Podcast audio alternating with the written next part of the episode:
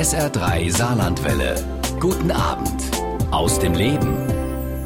Für meinen heutigen Gast bei SA3 aus dem Leben, Amadeo Schama, zählt nur das Wissen. Er ist der Vorsitzende der Gesellschaft zur wissenschaftlichen Untersuchung von Parawissenschaften, ob Globuli, Verschwörungstheorien oder Horoskope. Alles wird wissenschaftlich geprüft. Und anlässlich der ARD-Themenwoche Woran glaubst du? unterhalten wir uns über Glauben und Wissen. Und Amadeo Schama ist uns aus Frankfurt zugeschaltet. Deswegen schönen guten Abend nach Frankfurt und hallo, Herr Schama. Guten Abend nach Saarbrücken. Schön, dass Sie sich Zeit für uns und unsere Hörer heute Abend nehmen. Sie sind Skeptiker, Herr Schama. Was für eine ja, Behauptung oder was hat Sie zuletzt skeptisch gemacht? Also was relativ häufig passiert ist, dass jemand sagt, er hätte diese oder jene Medikament medikamentöse Behandlung genommen und ihm wurde dann plötzlich wieder alles in Ordnung. Er wurde wieder gesund oder sie wurde wieder gesund. Und das sind Dinge, die man ähm, von einer einzelnen Beobachtung oder Erfahrung nicht immer schließen kann.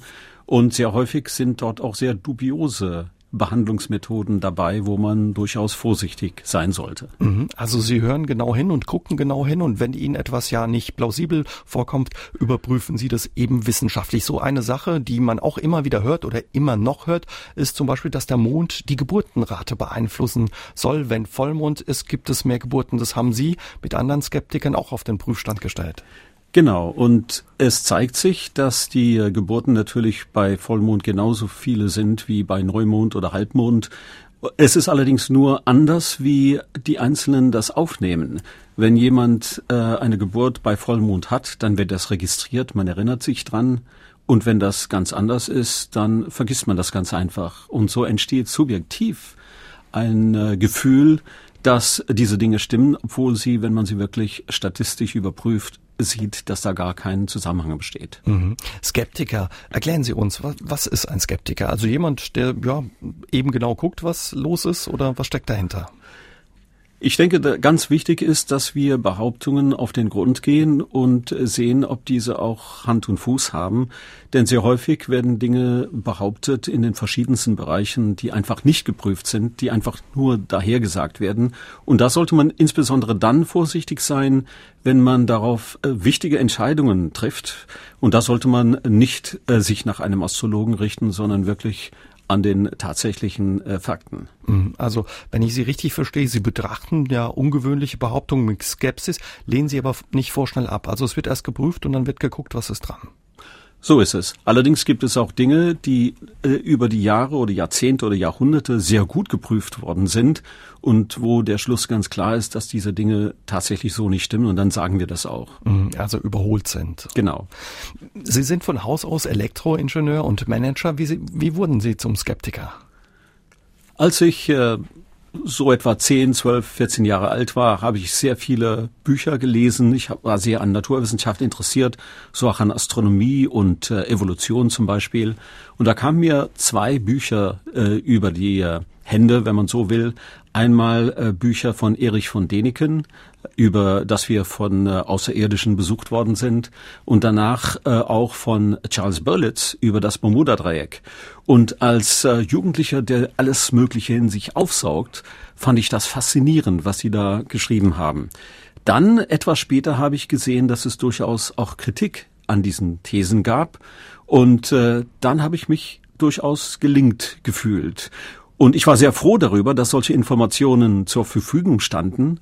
Und das ist dann quasi auch mit eines der Gründe gewesen, warum wir die Skeptiker, die GWOP gegründet haben, weil wir sicherstellen wollen, dass auch kritische Informationen, die wissenschaftlich fundiert sind, auch zur Verfügung stehen, damit diejenigen, die danach suchen, diese auch finden und eine objektive Meinung sich bilden können. Oder mhm. zumindest beide Seiten der, der, der Angelegenheit in Betracht ziehen können. Mhm. Herr Schammer, erklären Sie uns, äh, wie und warum ist diese Gesellschaft ja entstanden? Es gab schon eine Menge Personen, die in dieser Zeit ähm, äh, sich äh, um diese Themen sich äh, bemüht hatten unter verschiedensten Aspekten. Einige haben das als Einzelpersonen getan. Es gab schon einige Gesellschaften, zum Beispiel in den USA, die sich mit diesem Thema befasst haben. Und dann kam es dazu, dass äh, die amerikanische Gesellschaft einfach an den Abonnenten des Skeptical Inquirer, und viele von uns hatten das damals abonniert, geschrieben haben, wollt ihr nicht in euren Ländern etwas Ähnliches gründen? Und danach ist es dazu gekommen, dass äh, wir so in etwa zehn Personen uns zusammengefunden haben am Anfang, wobei nur fünf damalige Skeptical Inquirer Leser gewesen sind. Die anderen sind so dazu gekommen und das war sozusagen der Kern vor 30 Jahren, die sich gebildet hatte. Und äh, daraus ist heute die GWP entstanden. Mhm. Heute haben Sie mehr als 1500 Mitglieder. Wer gehört da alles dazu?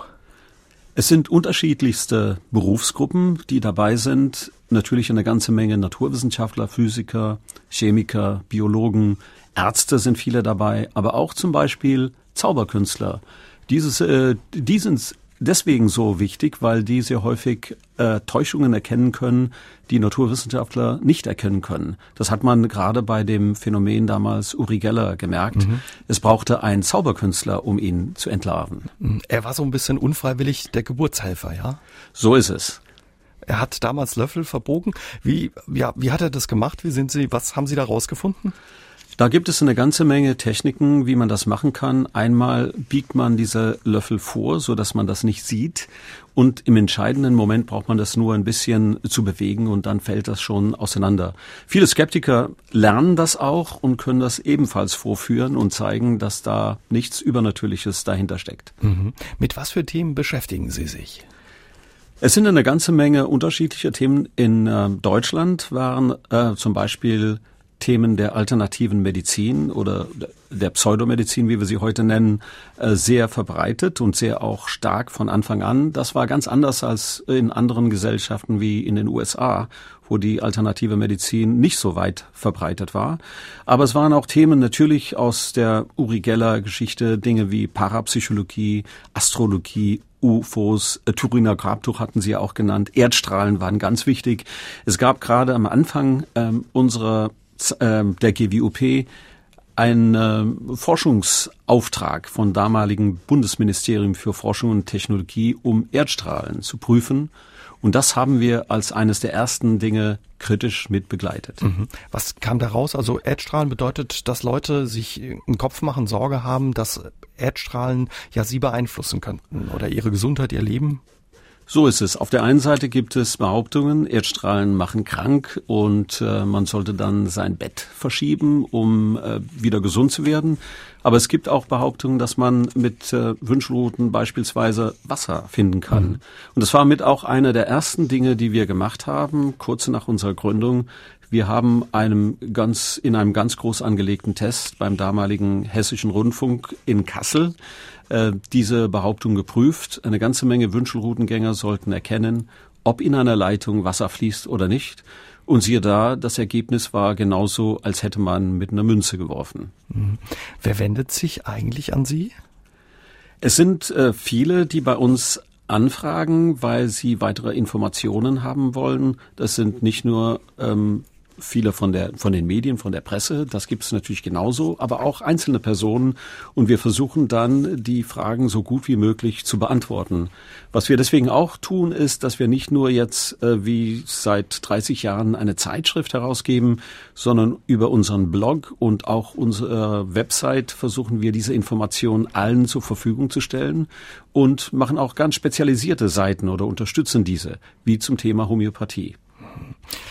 Und Sie haben die UFOs angesprochen. Das ist auch ein Thema, was Sie damals skeptisch gemacht hatte als Jugendlicher. Nichtsdestotrotz beschäftigen sich auch Skeptiker damit. Man hört immer wieder von unbekannten Flugobjekten. Was haben Sie da herausgefunden? Also in der Regel ist es ja richtig. Man sieht etwas und das ist unbekannt. Und äh, wenn man dem allerdings nachgeht, äh, kann man sehr schnell herausfinden, dass es die unterschiedlichsten Sachen sein kann. Ähm, zum Beispiel, dass es einfach abends ein äh, äh, Luftballon ist, der so ein Partyballon, der hochfliegt, oder dass es auch besondere Sternenkonstellationen oder Planeten, besser gesagt Planetenkonstellationen sind, die dann sehr hell sind und diese werden sehr häufig als UFOs wahrgenommen und da gibt es auch eine ganze Menge Berichte, die dann kommen, bis man das dann aufklärt und weiß, was da wirklich dahinter gestanden hat. Dienstagabend, Sie hören SA3 Saarlandwelle aus dem Leben, heute mit Amadeo Schama. Er ist Skeptiker und an meinen Gast hier heute bei SA3 aus dem Leben gibt es eine Frage von einem Hörer. Die hören wir uns einfach mal an. Mein Name ist Klaus Utzig und ich rufe aus Neunkirchen-Furbach an. Ich denke, wenn du nicht glaubst, dann wird es nichts mit dem Glück. Ich glaube an Glück. Es geht mir hierbei nicht um finanzielle Bereicherung, wie etwa ein Lottogewinn, sondern um körperliche Unversehrtheit. Vor einigen Jahren hatte ich einen schweren Autounfall und mein Auto überschlug sich mehrmals und landete auf dem Dach. Ich kam unverletzt davon. Und vor einigen Wochen stürzte ich bei einem Arbeitsunfall 15 Stufen herunter und schlug mit dem Kopf auf eine Mauer. Aus einer Platzwunde und ein paar blauen Flecken kam ich weitestgehend unversehrt davon. Das ist für mich Glück und daran glaube ich. Oder hat es vielleicht was mit Schutzengel zu tun? Wie ist Ihre Meinung zu meinen Aussagen? Vielen Dank. Herr Schama, wie ist das mit dem Glück? Also zunächst mal äh, denke ich, es ist wunderbar, dass jemand äh, solche Unfälle gehabt hat und äh, gut dabei weggekommen ist. Das ist, äh, man hat manchmal Glück und äh, das ist auch sehr gut so. Und wenn man äh, sich äh, gut fühlt dabei, dann ist es in Ordnung. Ich denke, problematisch wird es ja nur dann, wenn man anfängt, sich auf bestimmte Dinge zu verlassen, äh, an bestimmte Aussagen so oder so zu handeln und deswegen Glück zu bekommen, dann sollte man anfangen zu prüfen, ob das wirklich so stimmt. Mhm. Das könnte zum Beispiel ja das Horoskop sein. Viele lesen das doch jeden Tag in der Tageszeitung und in Anführungszeichen, sage ich mal, glauben da auch dran. Ja, viele lesen das nur so, das ist vielleicht auch okay, aber wenn man anfängt, sich daran zu orientieren, dann verliert man ein bisschen von seiner Freiheit, weil einfach äh, man sich einfach einschränkt dort, ohne dass es einen wirklichen Grund hat. Aber es kann auch sein, dass dann auch äh, schlimme Dinge vorhergesagt werden, die dann auch Angst erzeugen und dann wird es problematisch. Mhm. Da passt ganz gut dazu, was uns eine Hörerin per WhatsApp ins Studio geschickt hat. Sie hat äh, ja geschrieben von einer Freundin Ende 40, die zu einer Wahrsagerin extra nach Berlin gefahren ist und sich danach ja nach der Rückkehr das Leben genommen hat. Also wenn das wirklich so ist, dann ist es wirklich furchtbar. Und das ist auch das, was wir kritisieren, dass äh, viele äh, mit dem Angst der Betroffenen dann spielen und dann nicht sehen, was für Konsequenzen das haben kann, wenn sie bestimmte Dinge sagen. Und äh, man sieht hier, dass man sogar mit äh, so einer Angstmache Leute konkret auch schaden kann. Und da sehen wir auch das Problem. Mhm. Deswegen stellen Sie solche Vorhersagen, sei es jetzt von Wahrsagern oder auch Horoskope, auf den Prüfstand. Also würden Sie sagen, unser Schicksal ja, steht nicht in den Sternen, beziehungsweise kann man in die Zukunft in den Sternen sehen? Nein, das kann man nicht. Und das haben wir auch äh, häufiger gemacht, und zwar jedes Jahr äh, sammeln wir am Anfang eines Jahres die Vorhersagen von äh, Astrologen und andere, die meinen, sie könnten irgendwie die Zukunft vorhersagen. Und am Ende des Jahres sehen wir, was dabei rausgekommen ist. Und da stellt sich immer wieder heraus, und das machen wir seit mehr als zehn Jahren, dass das genauso wäre, wie wenn man nach dem Zufallsprinzip entschieden hätte oder was vorhergesagt hätte. Es ist sogar manchmal so, dass da Dinge weniger, als man es erwarten würde, eintreffen, weil einige Astrologen solche unmögliche Dinge voraussagen, wo man sogar weiß, dass das nicht passieren kann. Zum Beispiel, wenn jemand sagt, es wird jemand auf dem Mars im kommenden Jahr landen, dann weiß man, dass es länger dauert, um auf den Mars äh, zu äh, jemanden zu schicken. Schon die Dauer ist so groß, dass es gar nicht passieren kann. Mhm. Binnen eines Jahres gar nicht passieren kann. Was aber ja viele, glaube ich, wo viele zustimmen würden, wäre, wenn es um die Sternzeichen geht. Wenn man sagt, jemand ist Witter oder ist Fisch oder Skorpion und hat die und die Eigenschaften, die erkennen viele Leute wieder. Das haben sie auch auf dem Prüfstand, glaube ich, gestellt. Ja, und auch dort kann man relativ gut sagen, dass äh, diese Behauptungen alle nicht äh, belegt werden können, wenn man das äh, mit mit, mit den tatsächlichen Gegebenheiten, auch was für Charakterzüge die haben, äh, wirklich objektiv vergleicht und sie von anderen vergleichen lässt und ohne, dass sie ein Sternzeichen kennen äh, oder Tierkreiszeichen, wie sie es sagen, äh, dann stellt sich heraus, dass man aus diesem Tierkreiszeichen überhaupt keine ähm, Zuordnungen machen kann. Das ist mehrfach schon versucht worden und ist immer wieder gescheitert. Mhm. Wie kommen Sie quasi dem auf die Schliche oder wie machen die anderen, die das erstellen, solche Eigenschaften und Sternzeichen zuordnen das?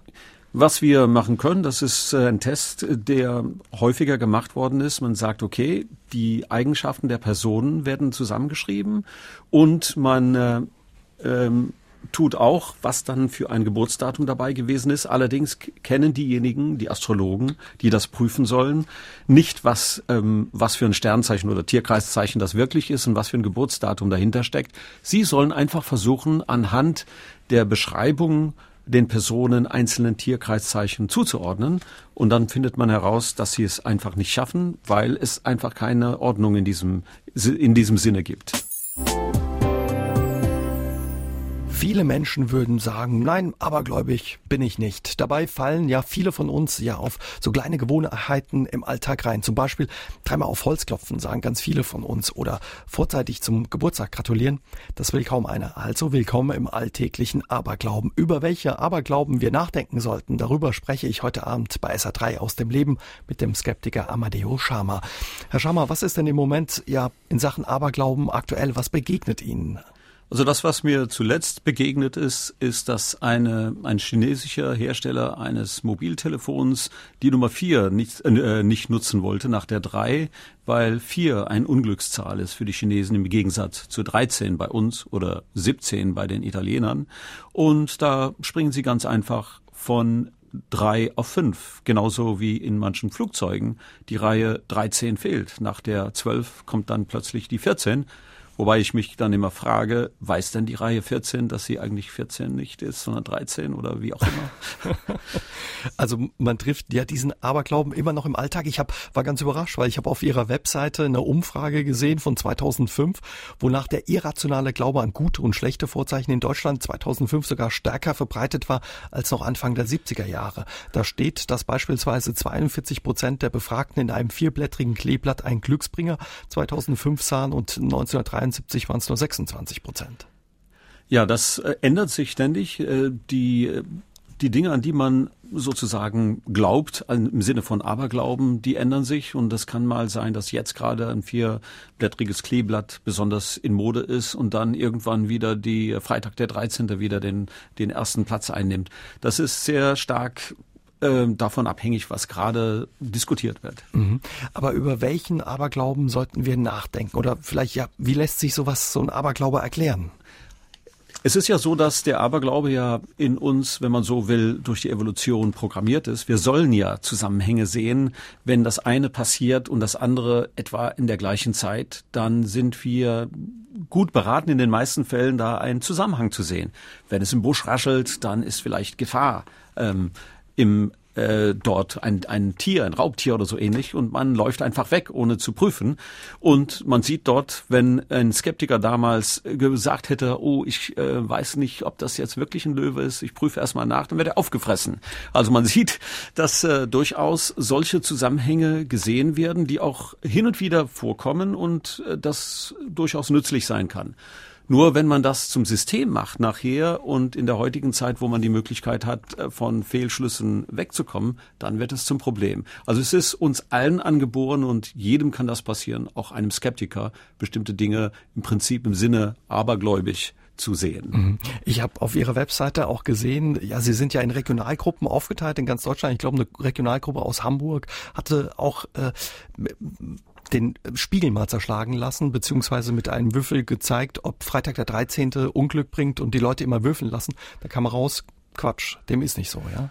Genau. Man kann auch bei uns äh, hin und wieder mal einen Aberglauben-Parcours machen über alle gefährliche Dinge, wie zum Beispiel äh, unter einem Leiter äh, laufen durchlaufen, oder ja. durchlaufen und äh, eine schwarze Katze über einen äh, über den Weg gehen lassen und dann kriegt man am Ende ein Zertifikat, also dass man quasi aberglaubenfest ist ungefähr. Mhm. Das ist jetzt allerdings äh, als Spaß gedacht. Mhm. Aber nichtsdestotrotz, wenn Sie solche Tests machen, gibt es auch Leute, die sagen, uh, lieber nicht. Ja, das ist ganz klar. Also bei manchen sitzt es dann so tief. Ich denke, es wird dann zum Problem, wenn man sich äh, einfach die Freiheit nimmt, Dinge zu tun, die man sonst tun würde. Mhm. Wir haben ähm, vorhin über den Wünschelroutengänger gesprochen und Yvonne äh, Fay hört uns in Duttweiler zu und sie hat uns erzählt, am Telefon in ihrem Dorf gab es auch einen Wünschelroutengänger, auf den man sich 100 Prozent verlassen konnte, sagte sie. Ihre Mutter war selbst skeptisch gewesen, hat ihn aber nichtsdestotrotz auf Empfehlung engagiert und im Garten hat er eine Wasserader gefunden mit einem Brunnen. Äh, der wurde im Brunnen dann drüber gebaut und dieser Brunnen sei bis heute nie ausgetrocknet, auch bei anderen Leuten nicht. Also das hängt unter anderem äh, damit zusammen, dass man Wasser fast überall in Deutschland findet, wenn man nur tief genug bohrt. Und das kommt dann auch nach. Und das ist genau mit ein solches Problem, wie so ein Aberglaube entstehen kann. Man sieht, es wurde gebohrt, man findet Wasser. Also ist das eine, hängt das eine mit dem anderen zusammen. Und man fragt nicht, gibt es vielleicht dafür eine andere Erklärung, wie das zum Beispiel Wasser überall vorhanden ist oder fast überall zu finden wäre. Und dann hängt schon, dann, äh, dann braucht es nur ein bisschen äh, Wissen darüber, wo vielleicht trockene Gebiete sind und dann macht man so gut wie nie einen Fehler. Mhm. Also er konnte gar nicht daneben liegen mit, mit seiner Suche. Genau. Pascal, Pascal Heischreiber hat uns aus Merzig über sa3.de ins Studio gemeldet und er schreibt, ich selbst habe als Sektenaussteiger die Erfahrung gemacht, dass man sich mit dem ersten Schritt der Distanzierung zur Religion nicht nur von seinem Weltbild abwendet, sondern auch die Gefahr besteht, sich irgendwie auch von seinem sozialen Gefüge, bestehend aus Familie und Freunden, abzuwenden oder ausgestoßen zu werden. Und äh, bei religiösen Belangen, schreibt er, gibt es ja Gott sei Dank bereits diverse Aussteigermodelle mit entsprechenden, entsprechenden Anlaufstellen. Und er würde von Ihnen gerne wissen, wie Ihre Meinung zur Einrichtung ja einer Anlaufstelle für Esoterikaussteiger ist. Wir sind als äh, GWP selber jetzt nicht ähm, dazu qualifiziert, auch ähm, Beratungen durchzuführen. Aber wenn je, jemand sich bei uns melden würde, würden wir sie auf jeden Fall auf gute Beratungsstellen weiterleiten, die wir kennen und äh, die wir mit gutem Wissen auch empfehlen können.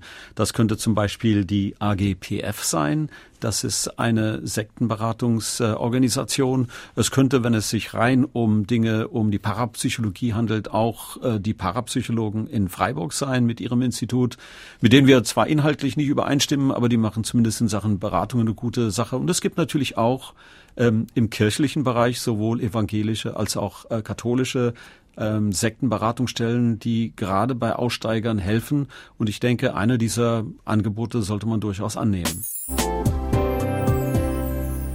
Der eine kann Wasser erspüren, der andere Störfelder. Viele glauben auch heute noch bei uns ja an sowas wie übersinnliche Kräfte. Die Gesellschaft zur wissenschaftlichen Untersuchung von Parawissenschaften stellt von Wahrsagerei über die Alternativmedizin bis hin zur Gentechnik vieles auf den Prüfstand. Und ihr Vorsitzender Amadeo Schama ist heute mein Gast bei SA3 aus dem Leben, um mit uns über Glauben, Wissen und ja das kritische Denken zu sprechen. Und Herr Schama, wir hatten es in der vergangenen Stunde über Wünschelrouten und uns hat ein Hörer angerufen, der sagte, Moment, Moment, ich kann das Vorgehen ganz gut erklären mit dem Einsatz der Wünschelrouten. Wahrscheinlich etwas, was Ihnen immer wieder begegnet.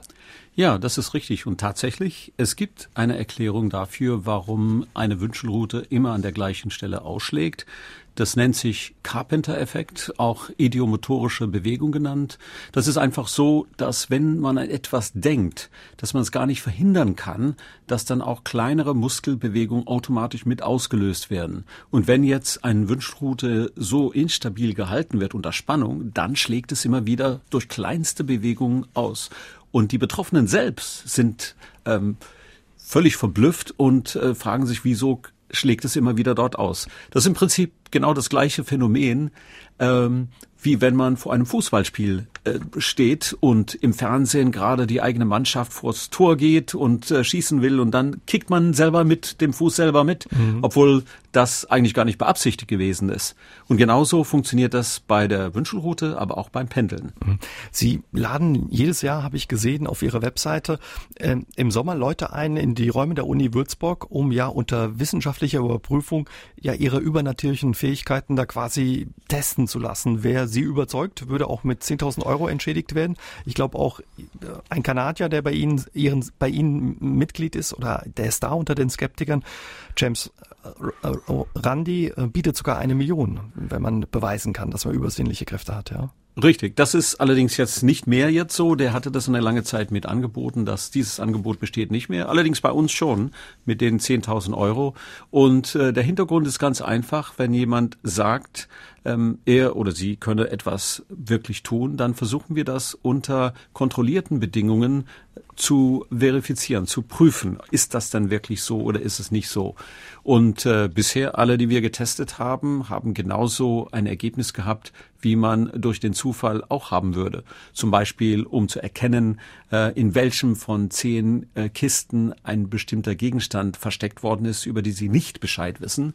Und da kommt immer wieder raus, wenn Sie wissen, wo das ist, kommt der Carpenter-Effekt oder die idiomotorische Bewegung ins Spiel und es schlägt immer wieder an der richtigen Stelle aus. Mhm. Ändert man nur eine einzige Bedingung, nämlich dass der Betroffene nicht mehr weiß, der Wünschelroutengänger weiß nicht mehr, ist es hier oder dort, dann fängt es an, wirklich zufällig auszuschlagen. Mhm. Also etliche Wünschelroutengänger oder auch Hellseher haben sich da schon probiert und sowohl die Millionen als auch die 10.000 Euro mussten noch nicht ausgezahlt werden. So ist es. Wer kommt da äh, zu diesem Test? Ich sage jetzt mal salopp, in Anführungszeichen sind es nur Spinner? Nein, im Gegenteil. Also es sind ja viele, die von ihren Fähigkeiten überzeugt sind und kann ja auch nachvollziehen anhand der Effekte, die wirklich auftreten, warum sie zu diesem Glauben gekommen sind. Ähm, aber sie sind, und sie sind immer wieder völlig überrascht, äh, dass sie bei diesem Test äh, gescheitert sind, weil sie sind in der Regel alle ganz sicher, dass sie diesen Test bestehen werden. Und äh, in der Regel haben sie allerdings innerhalb von wenigen Tagen eine Erklärung, eine Ausrede, warum das diesmal nicht geklappt hat. Mhm. Was sind das für Ausreden dann? Also zum Beispiel, ja, also manche äh, beschuldigen uns, wir hätten was falsch gemacht. Andere sagen, oh, es hat vielleicht, äh, es war ein falscher Tag oder waren Störfelder, die das Ganze verhindert haben, obwohl wir sie jedes Mal vorher fragen, ob es Störfelder gibt oder nicht. Es ist immer so, dass sie bis auf einen einzigen Fall, wo jemand gesagt hat, vielleicht muss ich darüber auch nachdenken. Und das, wenn das jetzt wirklich äh, längerfristig anhält, dann wäre das ein richtiger Erfolg. Mhm. Petra Freitag hat uns aus Weißkirchen ins Studio gemeldet, gemeldet zu dem Thema Aberglaube, über den wir gesprochen haben. Sie schreibt, Aberglaube ist die Ersatzreligion der Einfältigen. Was Sie dazu sagen? Also ich denke, ähm, ein Aberglaube kann man erklären aufgrund, äh, dass man einfach die Neigung hat, bestimmte Zusammenhänge zu sehen, wo das äh, einfach nicht da ist. Aber ich glaube nicht, dass das nur die Einfältigen sind, die äh, so etwas, ähm, äh, mit denen so etwas passiert. Wenn man jetzt zum Beispiel in äh, groß anerkannten Fluglinien ähm, fliegt und die lassen die Reihe 13 aus und da fliegen ja auch Geschäftsleute mit, mhm. dann sieht man, dass das durchaus nicht nur die einfachen Leute in Einführungsstriche sind, die an sowas glauben, sondern das geht wirklich über alle Schichten mhm. und alle Intelligenzgrade oder Bildungsgrade hindurch. Mhm. Da sieht man, dass dieser Alltagsaberglaube doch weiter verbreitet ist, eben noch vielerorts. Äh, Herr Utzig hatte uns für ihn angerufen und ja, eine Frage an Sie gestellt. Da fehlte ihm noch die Antwort zu den Schutzengeln. Es ging um Glück. Er hatte zwei Unfälle und er sagt, ich glaube an Glück oder ich hatte mehrere Schutzengel. Und er wollte von Ihnen nochmal wissen, glauben Sie, dass Schutzengel überhaupt existieren und unser Leben positiv beeinflussen können? Nein, daran glaube ich jetzt nicht. Ähm, trotzdem gibt es glückliche Umstände, wie in diesem Fall auch. Und, äh, und da sollte man einfach froh sein, dass man gut dabei weggekommen ist. Wir hatten es ja gerade von Horoskopen und auch Schutzengeln. Herr Schama, Pia Nischke hat angerufen. Sie hört uns in Saarbrücken zu und sie sagt, sie liest jeden Tag Horoskope. Wenn sie positiv sind, freut sie sich. Wenn sie negativ sind, ignoriert sie sie. Aber sie glaubt ja an eine höhere Macht, die auf sie aufpasst, zum Beispiel Gott oder die Schutzengel. Ja, ich denke, das Problem kommt jetzt erst nur dann, wenn man jetzt sich auf so einen Schutzengel verlässt und gewisse Vorsichtsmaßnahmen, die man sonst nehmen würde, äh, unterlässt. Was weiß ich, zum Beispiel, ich fahre Auto und äh, habe keinen kein Sitzgurt oder ich nehme nicht, äh, äh, ich äh, bin sehr unvorsichtig und äh, fahre, nachdem ich getrunken habe. Und äh, solche Dinge sollte man dann trotzdem unterlassen. Und solange man das tut und äh, dann nicht einfach darauf hofft, dass der Schutzengel dann schon dafür sorgen wird, dass es einem gut geht, dann ist ja okay. Mhm. Ein großes Thema für Sie ist auch, sind auch Verschwörungstheorien, egal von der Mondlandung über den Tod von Lady Di bis zum 11. September 2001. Die werden manchmal ja geheimen Mächten als Drahtzieher ähm, zugeschoben, manchmal werden andere Schuldige klar genannt. Für Sie haben Sie mal gesagt, ist es verständlich, aber nicht vernünftig. Genau, und da sehen wir unsere Aufgabe auch darin, dann über die Hintergründe zu äh, informieren. Was ist denn wirklich, warum ist es denn so, wie auch dann die offiziellen Berichte das sagen? Und darüber kann man sich auch informieren, indem man sich entweder bei uns äh, an uns wendet oder auch bei unserem Blog zum Beispiel nachschaut, wo wir das mehrfach äh, behandelt haben, warum ist zum Beispiel der WTC-Turm Nummer 7 mhm. zusammengestürzt. Also 9-11 war das, genau. Ja. Genau. Mhm. Was, was haben Sie da rausgefunden? Also das ist ganz einfach. Äh, zunächst mal ist es ja so, dass das ja auch ein wirklicher Anschlag gewesen ist. Das sind Terroristen, die Flugzeuge, die für einen langen Flug vorbereitet waren, mit vollem Tank in diese zwei Towers reingeflogen sind. Und was danach passiert ist, ist durch die Statik eigentlich relativ gut zu erklären. Und äh, ebenso, warum dann jetzt der benachbarte Tower, Tower Nummer 7 ebenfalls eingestürzt ist, das sind Dinge, die aufgrund der Statik relativ gut zu erklären sind. Das würde jetzt zu sehr mhm. ins Detail gehen, das genau zu erläutern. Ich bin auch nicht der Fachmann in diesem Bereich, muss man sagen. Äh, und man sollte auch die eigenen äh, Grenzen kennen, wo man die Erklärung selber geben kann. Aber wir haben diese von Personen, die das wirklich durchgehend untersucht haben, auf unserer Website, auf unserem Blog und da kann man das nachlesen. Mhm. Ähm, warum lässt sich unsere Wahrnehmung da manchmal doch täuschen? Ich denke, hier spielen auch sehr häufig gewisse Vorurteile, weil man jemanden wie zum Beispiel den amerikanischen Geheimdienst alles mögliche Schlimme äh, zutraut und deswegen meint, der müsste auch so etwas ähm, vorbereitet und durchgeführt haben, statt sich an den Fakten zu orientieren. Und da stellen wir immer wieder die Frage, wenn jemand eine andere äh, Hypothese aufstellt, dann muss er natürlich selbst auch die Beweise dafür mhm. liefern.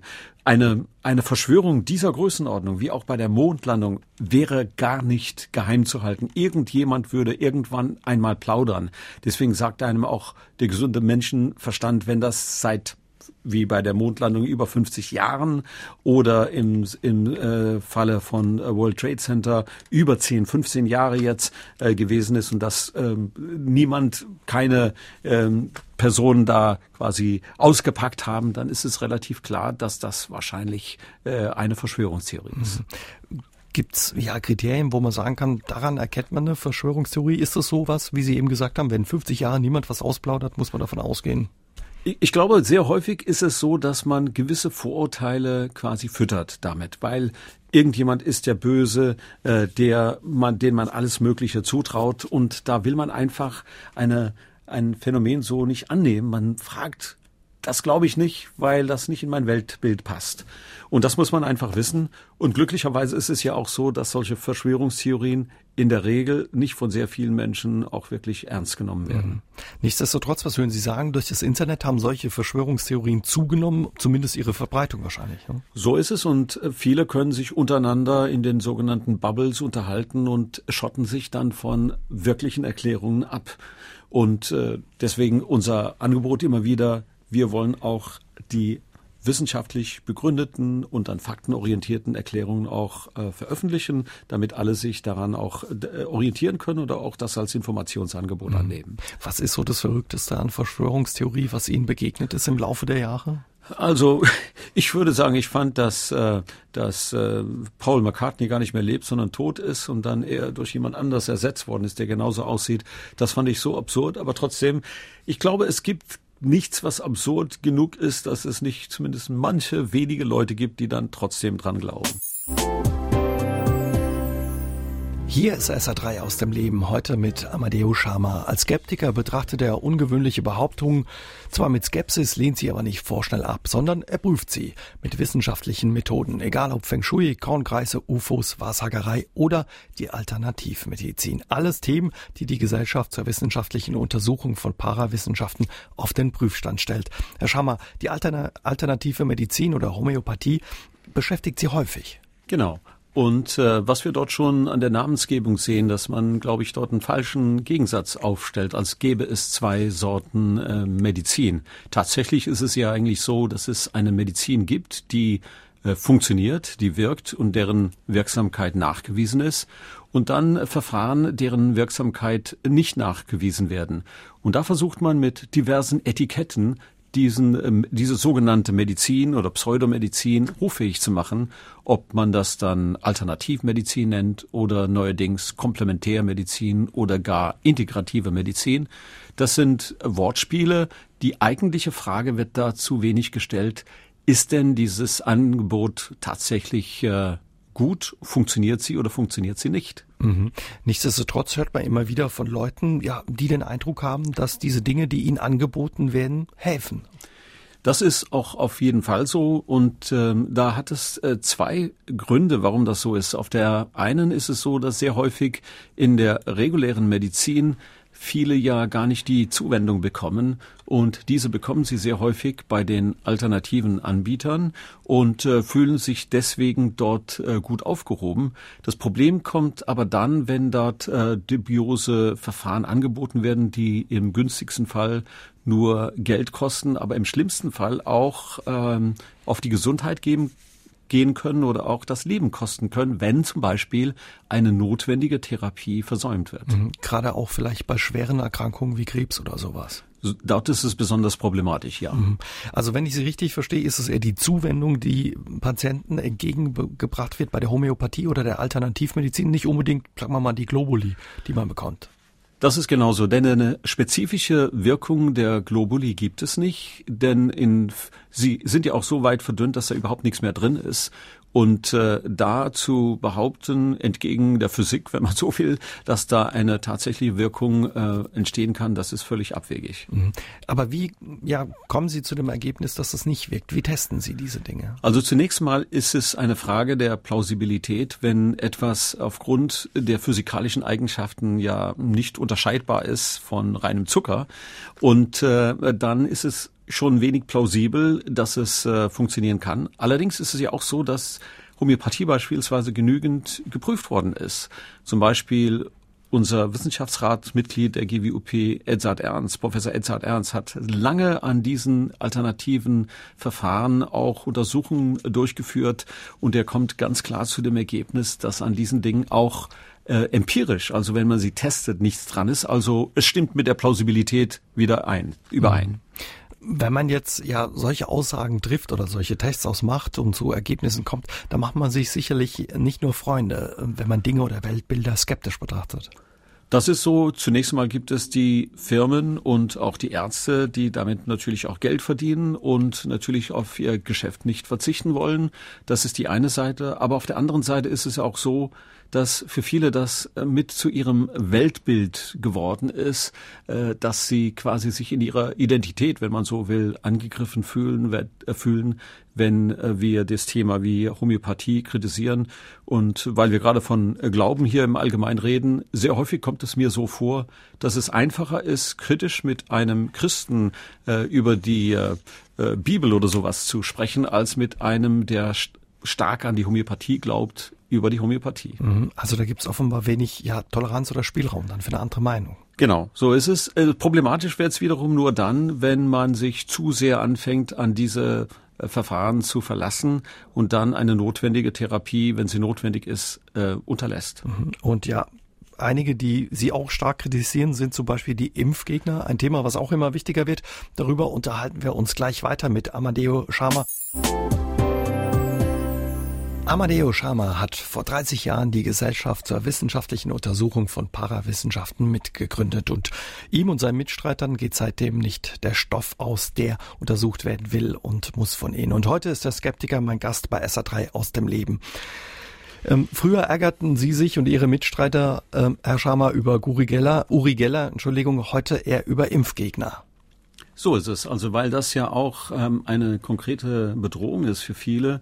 Wenn ähm, einfach nicht mehr so geimpft wird, wie es notwendig ist, dann kommen Krankheiten wieder zurück, die nicht zurückkommen müssten. Mhm. Was man zuletzt ja Thema war, war zum Beispiel die Impfung gegen die Masern. So ist es, ja. Und da gab es eine sehr unglückliche Veröffentlichung über einen Zusammenhang zwischen Masern und äh, äh Autismus, der dort behauptet worden ist.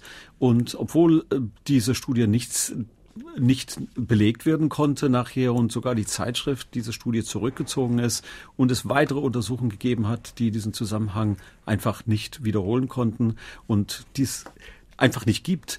Ähm, und die Erklärung ganz anders ist, nämlich, dass äh, die Impfungen zur gleichen Zeit äh, passieren, wie sehr häufig auch ähm, Autismus-Symptome zunächst auftreten.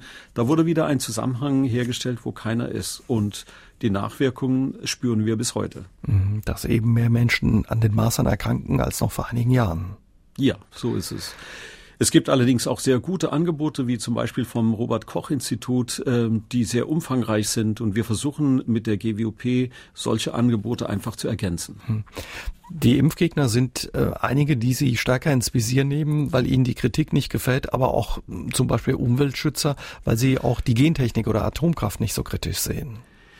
Nun ja, wir äh, versuchen uns nach dem Stand der Wissenschaft zu orientieren und äh, sagen ja zum Beispiel gerade bei der Frage der Atomkraft, wir haben ein ganz anderes, wie größeres Problem äh, vor uns, nämlich die Probleme des äh, Klimawandels, die ja äh, sehr gut belegt sind und so gut wie sicher auf uns zukommen werden, diese Änderungen, wenn wir nichts dagegen tun. Und da glaube ich, ist es vor allem eine Sache, die richtigen Prioritäten zu setzen. Uns geht es jetzt nicht darum, zum Beispiel die Atomkraft hochzujubeln, sondern zu sagen, in einer Situation, wie wir sie heute haben, muss man alle verfügbaren Alternativen verwenden, um den Klimawandel abzuwenden. Mhm. Und da gehört für Sie die Atomkraft dazu. Aber Sie können sicherlich auch verstehen, wenn andere sagen, Atomkraft geht gar nicht wegen der Gefahren. Ich kann das äh, zwar auf der einen Seite verstehen, aber ich glaube, das ist genau das, was wir brauchen. Wir brauchen wirklich eine objektive ähm, Bewertung dieser mhm. Dinge, die ja meines Erachtens hier nicht geschehen ist.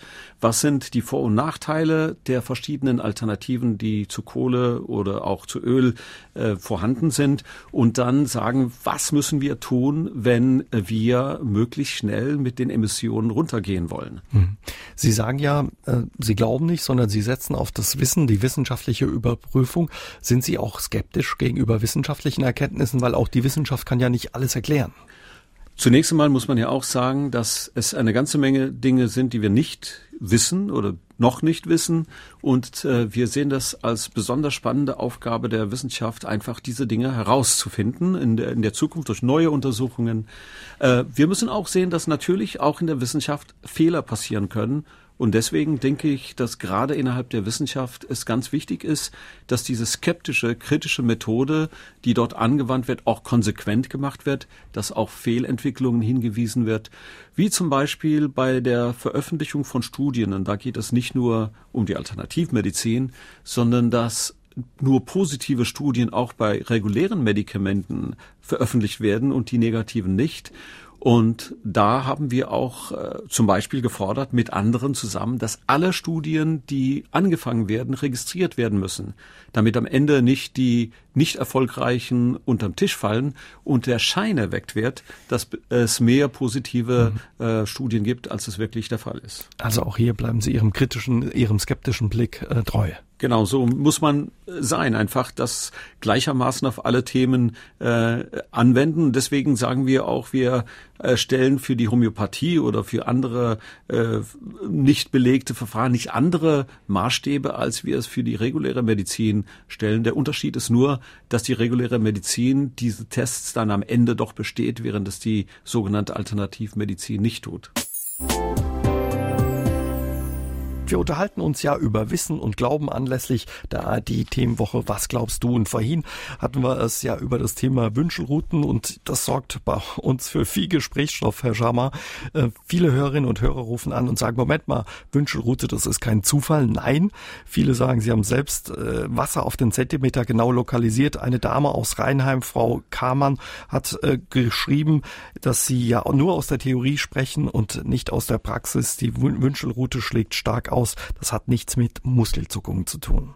Nun, es ist ja tatsächlich so, dass die Wünschelrute auch wirklich stark ausschlägt. Und äh, ich habe natürlich zu Hause sowohl eine Wünschelrute als auch ein Pendel, mit denen man experimentieren kann.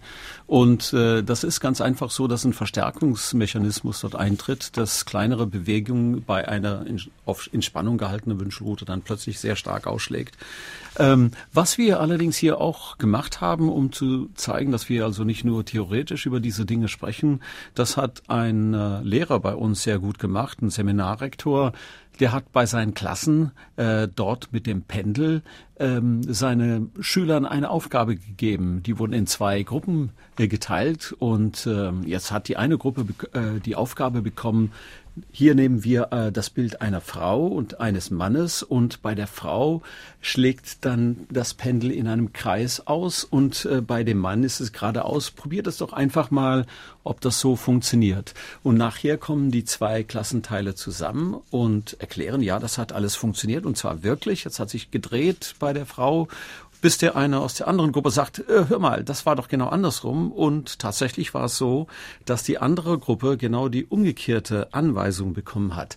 Das heißt, das, was in unseren Köpfen ist und das, was wir erwarten, passiert auch genau ob es jetzt ein Pendel ist oder eine Wünschelrute. Mhm. Und äh, das ist ein Phänomen, das man sehr gut belegen kann, auch praktisch mit, mit Experimenten. Mhm. Was man jetzt merkt bei den vielen Zuschriften und Anrufen ist, ja, wenn man von was überzeugt ist, an etwas glaubt, ist es schwierig, sich ja vom Gegenteil überzeugen zu lassen, auch wenn es mit Wissen belegt ist. Offenbar begegnet Ihnen das häufig? Das begegnet uns häufig. Das ist äh, nicht nur hier, bei vielen anderen Dingen wie auch Klimawandel und so weiter mhm. trifft das zu.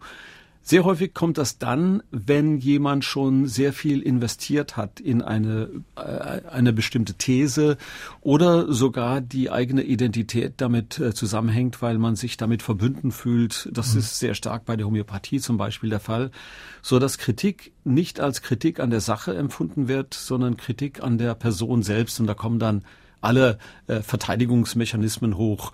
Und deswegen ist es dann sehr schwer, wenn so etwas schon so eingefahren ist, da etwas äh, überzeugend mit rüberzubringen. Mhm. Unserer Ansicht nach, deswegen ist es wichtig, bei vielen dieser Themen früh zu beginnen, äh, damit schon im Kindesalter oder wenn, wenn Kinder zur Schule gehen, sich mit dieser kritischen Methode auseinanderzusetzen.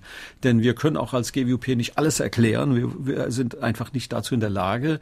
Und da kommt das zweite ähm, oder der zweite Arm der GWUP sozusagen ins Spiel, das kritische Denken.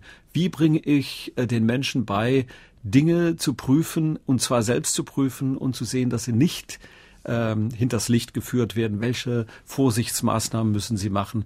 Und das sind ganz spannende Dinge, die man auch in der Schule machen kann. Mhm. Sagen Sie mal zum Beispiel, wie macht man das? Das ist zum Beispiel, indem man jetzt äh, äh, kontrolliert, ähm, äh, nachprüft, ähm, ob wie in diesem in dieser Klasse, dass die eine Gruppe äh, gesagt bekommt, es geht im Kreis oder geht geradeaus äh, und die andere nicht, so dass man fragt, ist es die tatsächliche Auswirkung des Bildes oder ist es dessen äh, die Auswirkung dessen, was im Kopf äh, steht?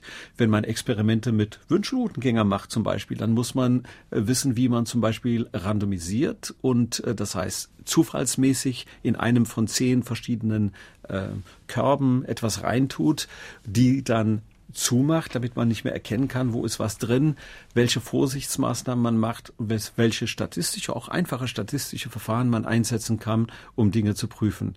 Dazu, das ist keine, kein Hexenwerk, sondern das kann man auch in der Schule lernen. Mhm. Sie haben die Homöopathie angesprochen. Da gab es auch viele Mails und Anrufe bei uns hier im Studio. Zum Beispiel eine Mail von Dr. Hoffmann aus Merzig. Ähm, der sagt, Homöopathie ähm, hat ganz andere Fragestellungen als die Schulmedizin. Daher ist es für ihn wohl eher eine frühe Form der Psychotherapie und er sagt auch, manchmal wirkt's, manchmal nicht, aber wenigstens schadet es nicht. Und was Sie vorhin auch gesagt hatten, ähm, ja, vor allen Dingen ist es so, dass man den Patienten wenigstens Zeit entgegenbringt. Und Manfred Schäfer hat ins Studio gemeldet über sa3.de, dass sie ihren, wenn es um die äh, Wirkung äh, homöopathischer Dosen geht.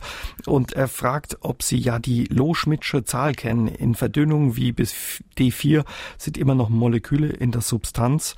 Und ähm, ja, er sei zwar kein Vertreter der Homöopathie, möchte das aber gerne richtig gestellt wissen.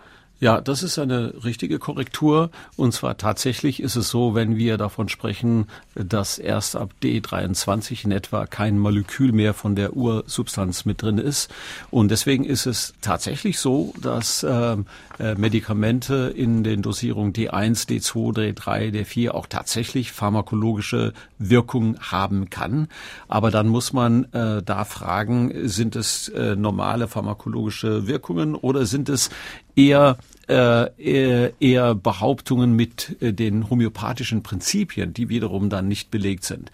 Also das ist, äh, man muss klar sagen, homöopathische Dosen, die so gering sind, 1, 2, 3, 4, können eine Wirkung haben, aber müssen nicht das halten, was sie versprechen. Mhm. Und er würde gerne noch von Ihnen wissen, was Sie ja zu gefälschten, gefälschten Studien in Ungarn oder Indien sagen. Zu diesen zwei äh, Themen kann ich jetzt äh, aus dem Stehgreif jetzt nichts sagen, aber wenn äh, Sie uns diese genauen Fragen stellen, dann werden wir das durch unsere Fachleute prüfen lassen und äh, Ihnen dann dazu was auch Konkretes sagen können. Mhm. Also am besten, vielleicht sagen wir es bei der Gelegenheit mal, auf Ihrer Webseite vorbeischauen Da findet man die Kontaktdaten auch ähm, zu Ihrer Gesellschaft? Genau, ganz einfach über skeptiker.de. Dann werden Sie weitergeleitet auf unsere Website. Da finden Sie auch die Möglichkeit, äh, Kontakt mit aufzunehmen und ganz spezifische Fragen an uns zu stellen, die wir versuchen, so bald und so schnell wie es geht, äh, zu antworten. Wenn es speziell um die Homöopathie geht, haben wir auch ein äh, eigenes Netzwerk mit äh, gefördert, äh, das sogenannte Netzwerk Homöopathie. Äh, da kann man auch die, sich direkt an diejenigen wenden, die sich mit der Homöopathie auseinandersetzen. Viele Menschen glauben, sei es an die Liebe, an das Schicksal, an Energie, das Gute im Menschen, an sich selbst oder eben an Gott. Und anlässlich der ARD-Themenwoche Woran glaubst du, unterhalte ich mich heute Abend hier bei SA3 aus dem Leben mit Amadeo Schama, dem Vorsitzenden der Gesellschaft zur wissenschaftlichen Untersuchung von Parawissenschaften. Herr Schama, gehören Religionen auch zu Ihrem Arbeitsbereich? Für uns sind, wenn es Behauptungen gibt, die religiös äh, zwar begründet sind, aber durchaus wissenschaftlich geprüft werden können, dann äh, nehmen wir sie genauso natürlich unter die Lupe, wie wenn es äh, säkulare sozusagen Behauptungen sind. Äh, Beispiele davon sind das Turiner Grabtuch oder auch äh, Behauptungen über gewisse Marienerscheinungen oder Wunder. Dann sind es durchaus äh, Fälle, die wir genauso unter die Lupe nehmen, wie wenn es äh, Thesen um Wünschelroutengänger oder auch die Homöopathie gehen. Mhm. Das sind Dinge, die man häufig nicht fassen kann oder nicht verstehen kann. Sie haben das Turiner Grabtuch angesprochen, da haben Sie sich persönlich auch sehr stark mit beschäftigt. Ja, das ist äh, richtig. Es kann vielleicht auch damit zusammenhängen, dass es eines der ersten äh, Artikel war, die damals in meinem ersten, in der ersten Ausgabe vom Skeptical Inquirer war. Ähm, jedenfalls ist das auch eine sehr interessante Fragestellung. Zum Beispiel ist das Tuch tatsächlich äh, aus der Zeit Jesu oder ist es viel mhm. später entstanden? Vielleicht sagen wir kurz für die, die es nicht kennen, das Turiner Grabtuch, was es damit auf sich hat. Das Turiner Grabtuch ist ein Tuch äh, mit äh, einer Abbildung, so wie es äh, sehr häufig von Jesus Christus angenommen wird. Und äh, die Behauptung, die dahinter steht, ist, dass es äh, damals um Jesus selbst herumgewickelt worden ist und einen Abdruck hinterlassen hat, den man bis heute sehen kann. Tatsächlich ist es allerdings so, dass auch bevor man mit äh, Datierungen dort äh, sich äh, versucht hat, an äh, die Fakten heranzukommen, gab es auch ganz klare Aussagen, interessanterweise von einem Bischof im 14. Jahrhundert, der gesagt hat, das ist von einem Künstler gemacht worden und dass er sogar diesen Künstler gefunden hat mhm. und äh, dass der gestanden hat, das gemacht zu haben. Das kam sogar in einem Bericht an den Papst. Man sieht dort, dass durchaus auch ähm, im religiösen Bereich durchaus viele kritisch mit solchen Dingen umgehen können. Mhm. Wie haben Sie das Grabtuch kritisch beleuchtet? Ähm, zunächst einmal einfach äh, mich selbst darüber informiert und auch mit unseren italienischen Freunden, die ja auch eine ähnliche Gesellschaft haben, die sich noch viel intensiver damit auseinandergesetzt haben. Und äh, ein italienischer Kollege, Luigi Gallaschelli, hat sogar genau mit den Mitteln, die einem damaligen Künstler zur Verfügung gestanden hätte, ein Turiner Grabtuch nachgemacht und schnell altern lassen. Und das ist verblüffend, wie ähnlich das dem Original äh, gleicht. Mhm. Ein Hörer, eine Hörerin hat über sa3.de ein Studio gemeldet und ja, sie schreibt, ein Verwandter, Verwandter von mir war immer lebenslustig, immer gut gelaunt. Äh, jetzt kam er zu den Zeugen Jehovas und hat sich total verändert, will jeden nur noch quasi überzeugen, bekehren und ähm, er fragt oder sie fragt sich, wie kann ein Mensch sich so extrem verändern? Kann man jemanden wirklich zu, durch Gespräche so ins Leben eingreifen oder war dieser Mensch schon immer unzufrieden oder unsicher?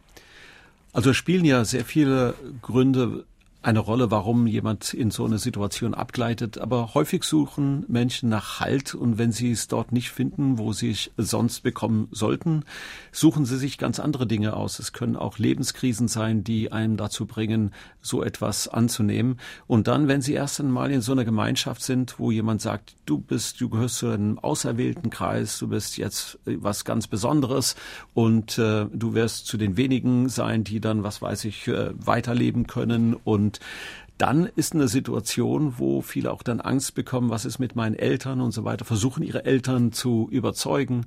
Und wenn sie es nicht tun können, dann äh, dann äh, versuchen sie auch dann sich von ihnen abzuschotten. Mhm. Und äh, da kann ich nochmals nur darauf hinweisen, dass es durchaus sehr gute Beratungsstellen äh, für Sektenaussteiger in Deutschland gibt, an die man sich wenden kann. Und wenn man sich an uns wendet, werden wir sie auch an solche Fachleute weiterreichen. Herr Schamer, für viele ist das Fragen nach Gott oder einem höheren Wesen ja sowas wie ein menschliches Grundbedürfnis. Wie ist das bei Ihnen? Glauben Sie auch an etwas, an einen Gott? Nein, das tue ich selber nicht. Äh, allerdings muss ich sagen, es gibt durchaus Mitglieder unter den Skeptikern, die das tun. Mhm. Und das ist für ja die anderen Skeptiker dann auch okay? Ja, das ist ganz klar. Für uns steht äh, Wissenschaft in dem Vordergrund und diejenigen sich äh, an wissenschaftlichen Erkenntnissen orientieren und an kritischem Denken. Und solange das der Fall ist, dann ist es in Ordnung. Mhm. Also ich weiß nicht, ob Sie nachvollziehen können, dass Menschen Heil im Glauben suchen, aber Sie können das akzeptieren. Natürlich ist es ein menschliches äh, Bedürfnis und äh, selbstverständlich, jeder hat äh, das Recht zu glauben, was er möchte. Ich glaube, das Problem kommt erst dann, wenn man aus dem Glauben versucht, solche Richtlinien abzuleiten, die für die es eine wissenschaftliche Grundlage gibt. Und äh, ein klassisches Beispiel wäre zum Beispiel auch hier Zeugen Jehovas, die sich nicht äh, zum Beispiel keine Bluttransfusion zulassen, selbst wenn es lebensrettend äh, mhm. sein könnte, weil das dann natürlich äh, lebensgefährlich sein kann, gerade wenn es sich um Kinder handelt, die eigentlich keine Entscheidungsgewalt haben dann mehr. Mhm. Dann kann Glaube gefällig werden, beziehungsweise ja, es kann gefällig werden, an Dingen festzuhalten, die wissenschaftlich anders belegt sind. Genau. Mhm. Wie ist es denn? Äh, Glauben kann ja auch was Gutes für die Menschen sein, Halt und Zuversicht geben oder vielleicht sogar verbinden, ja? Das ist sicherlich, äh, muss jeder für sich selber beantworten. Äh, allerdings ist es nicht so, dass äh, Leute, die nicht glauben, so wie ich, dann keine Freude am Leben haben mhm. und auch einen Sinn in dem, was sie tun, finden können, was ja auch im Prinzip die ganze Beschäftigung mit der GWP, mit äh, wissenschaftlichen äh, und pseudowissenschaftlichen Thesen hier auch belegt. Mhm. Wie gehen Sie so mit so existenziellen Fragen um, äh, wie zum Beispiel dem Thema Tod oder starke Krankheit? Das ist äh, so, dass man einfach äh, damit dann umgeht. Das sind Dinge, die passieren und äh, man muss damit leben. Und äh, wenn man gute Freunde hat, dann kann man so etwas auch äh, bis zum Ende gut durchstehen. Und man muss dann denjenigen, der dann eine Erkrankung hat, auch die notwendige äh, Hilfe geben, die Zuneigung, die Personen brauchen, ob sie krank sind oder nicht. Mhm. Aber Glaube und Wissen, müssen die sich immer ausschließen? Muss das immer ein Gegensatz sein? In äh, meinem Fall war es so, dass ich äh, aufgrund der Beschäftigung mit vielen dieser Dinge auch meinen Glauben mit verloren haben, mhm. habe. Aber das muss nicht bei jedem sein. Und das ist eine sehr persönliche Frage, die jeder dann für sich beantworten ich, muss. Mhm. Darf ich fragen, äh, an was Sie geglaubt haben zuvor? Also zunächst mal war das so eine Art diffuser Glaube, weil ich äh, komme ja aus zwei verschiedenen Religionen, wenn man so will. Mein Vater war Hindu und meine Mutter ist Christin und äh, ich hatte beides mitbekommen und habe auch dann die Widersprüche zwischen diesen Religionen mhm. gesehen und ähm, was auch speziell, weil ich eine teilweise in Indien gelebt habe, gesehen habe, ist, äh, wie Religion auch zu Gewalt führen kann zwischen verschiedenen Religionen, Hindus gegen Moslems und umgekehrt und das hat alles dazu mit beigetragen, dass mein Verhältnis zur Religion nicht so positiv beeinflusst wurde. Eine Hörerin oder ein Hörer hat uns eine WhatsApp geschickt und ähm, ja, sie beschäftigt sich mit einer Frage, ob man aus früheren Leben was zurückbekommt oder was man im früheren Leben gesät hat, in diesem Leben zurückbekommt. Ähm, ja, der Hörer, die Hörerin schreibt, ich sitze seit neun Jahren in einer Sackgasse in mehreren Bereichen und weiß nicht raus, so schlecht bin ich nicht, wird da geschrieben, sondern im Gegenteil. Sowas begegnet ihnen, glaube ich, auch immer wieder, dass Menschen glauben, sie haben vorher schon mal gelebt oder seien ja in einem neuen Körper wiedergeboren. Ja, das, äh, das wird, das kommt immer wieder vor, dass sowas berichtet wird. Allerdings muss man hier jetzt sagen, jeder kann äh, sein Leben auch in die eigene Hände nehmen und äh, wenn man die richtigen Freunde und Bekannte hat, die einem dabei unterstützen, auch den guten Weg zu finden, dann denke ich, ist äh, das ein Weg, den man gehen kann. Und man sollte sich ganz äh, klar auch die professionelle Hilfe nehmen, die es auch tatsächlich gibt, egal im, ob es im psychologischen Bereich oder im medizinischen mhm. Bereich ist oder auch Beratungsstellen in allen möglichen Richtungen.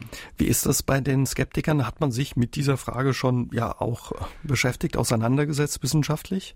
Ob man was ja quasi aus einem frühen Leben wiedergeboren wurde? Nur in dem Sinne, dass es natürlich keinen Beleg äh, mhm. für frühere Leben gibt, äh, die man jetzt, an die man sich jetzt erinnern kann. Das kann man sehr gut äh, belegen, indem man dann Fragen stellt, die sehr spezifisch für die Zeit damals gewesen sind, um zu sehen, ob äh, diese Antworten stichhaltig sind oder nicht.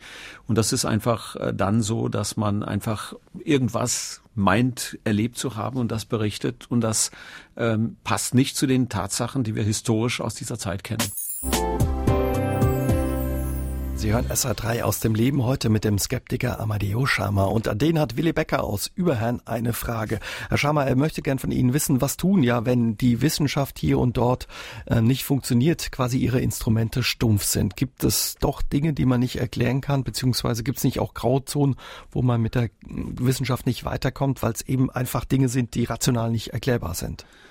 Also es hat ja immer wieder Dinge gegeben, die wir noch nicht wissen oder nicht wissen und äh, da glaube ich, ist es schon die Aufgabe der Wissenschaft, wenn sie es noch nicht weiß, äh, zu versuchen, dahinter zu kommen. Mhm. Viele Dinge, die man vorher nicht äh, wusste, zum Beispiel gibt es Planeten um andere äh, Sonnen äh, überhaupt oder ist unser Sonnensystem eine Ausnahme? Als ich Kind war, wusste man das noch nicht. Man hat zwar spekuliert, aber durch die Forschung und die besseren Messmethoden, die man heute hat, weiß man, dass es äh, keine Ausnahme ist, sondern dass es nur so von Planeten äh, wimmelt. Und äh, in vielen Bereichen könnten wir noch nicht so weit sein, dass wir diese Erklärung haben, aber dann muss man ganz einfach sagen, dann wissen wir es einfach nicht, statt irgendeine Pseudo-Erklärung da abzugeben. Mhm. Und bei uns kamen auch äh, Mails an, wo Leute fragen, ja, es gibt einfach Phänomene oder Dinge, die, die kann man nicht erklären, sei es übernatürlich oder wie auch immer. Zum Beispiel, wenn äh, ein Verwandter stirbt, der Opa starb und die Uhr blieb stehen. Das sind also eher Dinge, die man durchaus durch erklären kann. Mhm. Und zwar, weil äh, man hört solche Geschichten sehr häufig vom Krieg, äh, aus Kriegszeiten. Und das waren Zeiten, wo viele immer Angst hatten, dass ihren Kindern, ihren Eltern oder äh, was passieren würde und wann. Äh, und sie haben immer wieder was beobachtet, was passiert. Und äh, dann, wenn es tatsächlich passiert, dann sehen sie dort einen Zusammenhang, wo tatsächlich kein Zusammenhang existiert.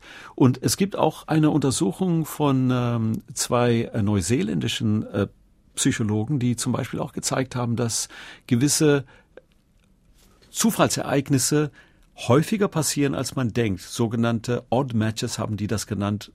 Dinge, die scheinbar nicht zusammenpassen, aber trotzdem zusammen passieren. Mhm. Wenn man diese Dinge über ein Leben addiert, dann wird es im Laufe eines Lebens immer wieder Dinge geben, die zeitlich zusammenfallen, die einfach zufällig zusammenfallen müssen. Aber da wir als Menschen dazu neigen, allem einen Sinn zu geben, sehen wir einen Sinn darin, wo es nur ein Zufall gewesen ist.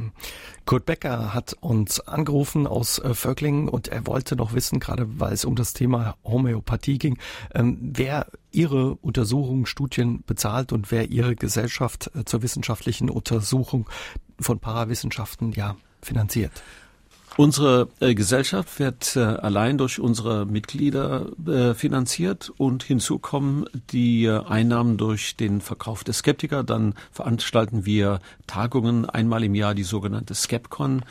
Und äh, wenn die Frage danach ist, ob wir irgendwelche staatliche oder äh, industrielle oder wirtschaftliche Verbände haben, die uns äh, äh, finanzieren, da ist die Antwort ganz klar nein.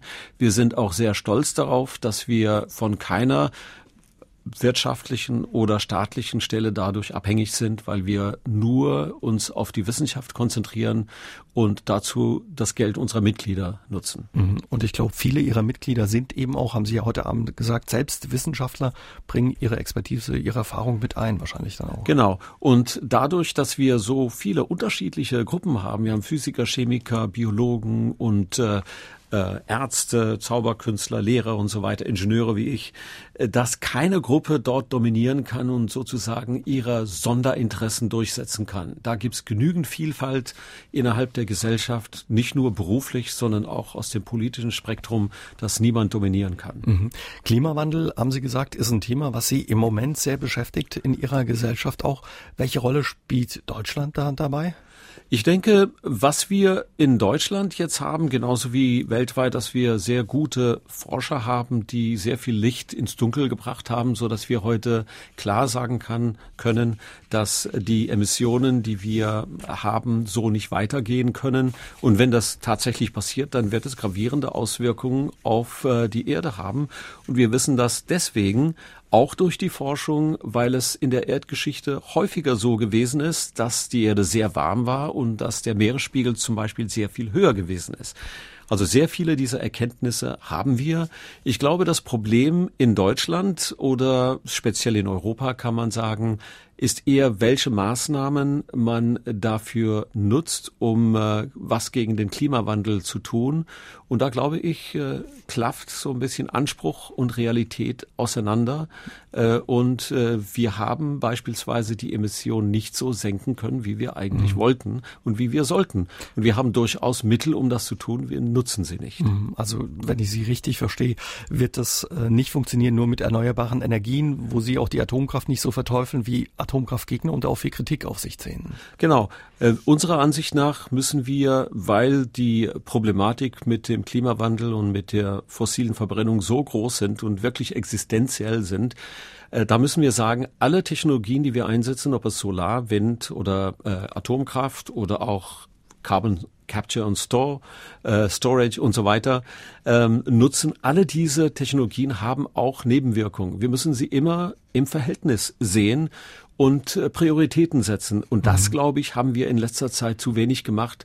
Und diese rationale Diskussion um eine, ein Weg, um möglichst schnell mit den Emissionen runterzugehen, das müssen wir wirklich noch führen. Und zwar ohne Scheuklappen. Also setzt man da mehr bei dem Thema auf Glauben statt auf Wissen.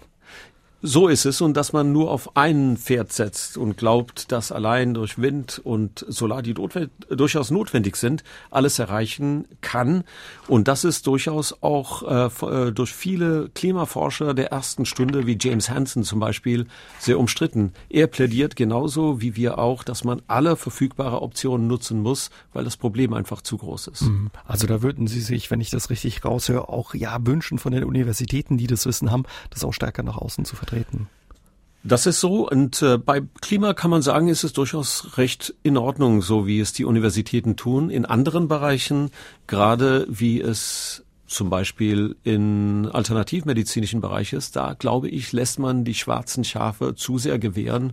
Und da würden wir uns auch als GWUP mehr Unterstützung mhm. ähm, wünschen. Ich meine nicht finanzieller Art, sondern auch einfach, dass man klar Stellung bezieht und sagt, an diesen Therapien ist wirklich nichts dran und man gibt dir nicht diesen Raum in den Universitäten, um sich äh, sozusagen zu präsentieren, weil ich glaube, das Problem ist, viele erkennen dann nicht mehr, ob dann tatsächlich an diesem Verfahren was dran ist. Sie sagen, es wird an der Universität gelehrt oder untersucht, da muss ja was dran sein. Welches Phänomen oder welches Thema wollen Sie sich äh, gerne noch vornehmen? Mit dem Sie vielleicht auch bisher gescheitert sind, Herr Schammer? Also ich glaube, mit den Themen, die wir bisher genommen äh, auf uns genommen haben, haben wir jede Menge zu tun. Und äh, Sie haben Klima genannt, das ist sicherlich eines der neuen Themen, mit denen wir uns äh, beschäftigen werden. Auch äh, äh, Themen, die stärker auch Gefahren für die Öffentlichkeit darstellen, wie zum Beispiel Impfungen oder Nichtimpfungen, sage ich mal. Äh, in diesem Fall äh, nehmen wir stärker auf. Und die Themen werden wechseln und wir müssen einfach am Puls der Zeit sein, um die Themen aufzugreifen, die für die Menschen auch wichtig sind. Eines der neuen äh, Pamphlete, Broschüren, die wir jetzt erstellt haben, geht zum Beispiel drum äh, um junge Mütter und junge Eltern, wenn sie ein Kind bekommen, ähm, was für Angebote sie bekommen und wie sie rational damit umgehen können. Und das ist eine der neuen Broschüren, die wir auch der Öffentlichkeit zur Verfügung stellen, so dass man nicht nur von der ganzen pseudomedizinischen ähm, Angebote überschwemmt wird, sondern dass man auch einen kritischen Gegenpart hat. Und wer eine solche Broschüre haben will, der kann sich auch bei uns äh, wenden und wir schicken es Ihnen zu. Also gerade in dem Bereich wissen, was da war, nicht über Bord werfen und ja vielleicht wieder im falschen Glauben verfallen, wenn es ja um das Thema Mütter, Kinder geht. Ja. Genau, so so ist es ja. Und gerade wenn jemand, äh, äh wenn äh, Eltern gerade ein Kind bekommen, dann ist es so, dass sehr viele Dinge unklar sind. Was soll ich hier tun? Und mhm. da gibt's jede Menge Ratschläge, was man tun soll. Und man weiß ja nicht, was sind denn wirklich ähm, fundierte Vorschläge und was ist einfach nur so und äh, führt am Ende nur dazu, dass manche Geld machen und vielleicht auch durch zum Beispiel durch die Impfverweigerung auch die Kinder selbst zu Schaden kommen können. Vielleicht sagen Sie zum Schluss noch, wo man äh, die Infos sich besorgen kann, beziehungsweise wenn man sich für Ihre Gesellschaft interessiert, wo man sie findet. Wenn man Zugang zum Internet hat, ganz einfach über skeptiker.de, da kommt man auf unsere Webseite und auch auf alle weiteren Angebote. Wenn man anrufen möchte, dann einfach die Rufnummer 06154 695021 wählen und dann bekommen Sie die Antwort beziehungsweise werden weitergeleitet an diejenigen, die Ihnen helfen können. Mhm. Dann, Herr Schamer, vielen Dank. Den Link ähm, zu Ihrer Gesellschaft findet man auch auf unserer Webseite. Vielen Dank für Ihren Besuch in unserer Sendung. Das war sehr spannend und alles Gute weiterhin für Ihre Arbeit. Ich danke Ihnen. SR3 aus dem Leben.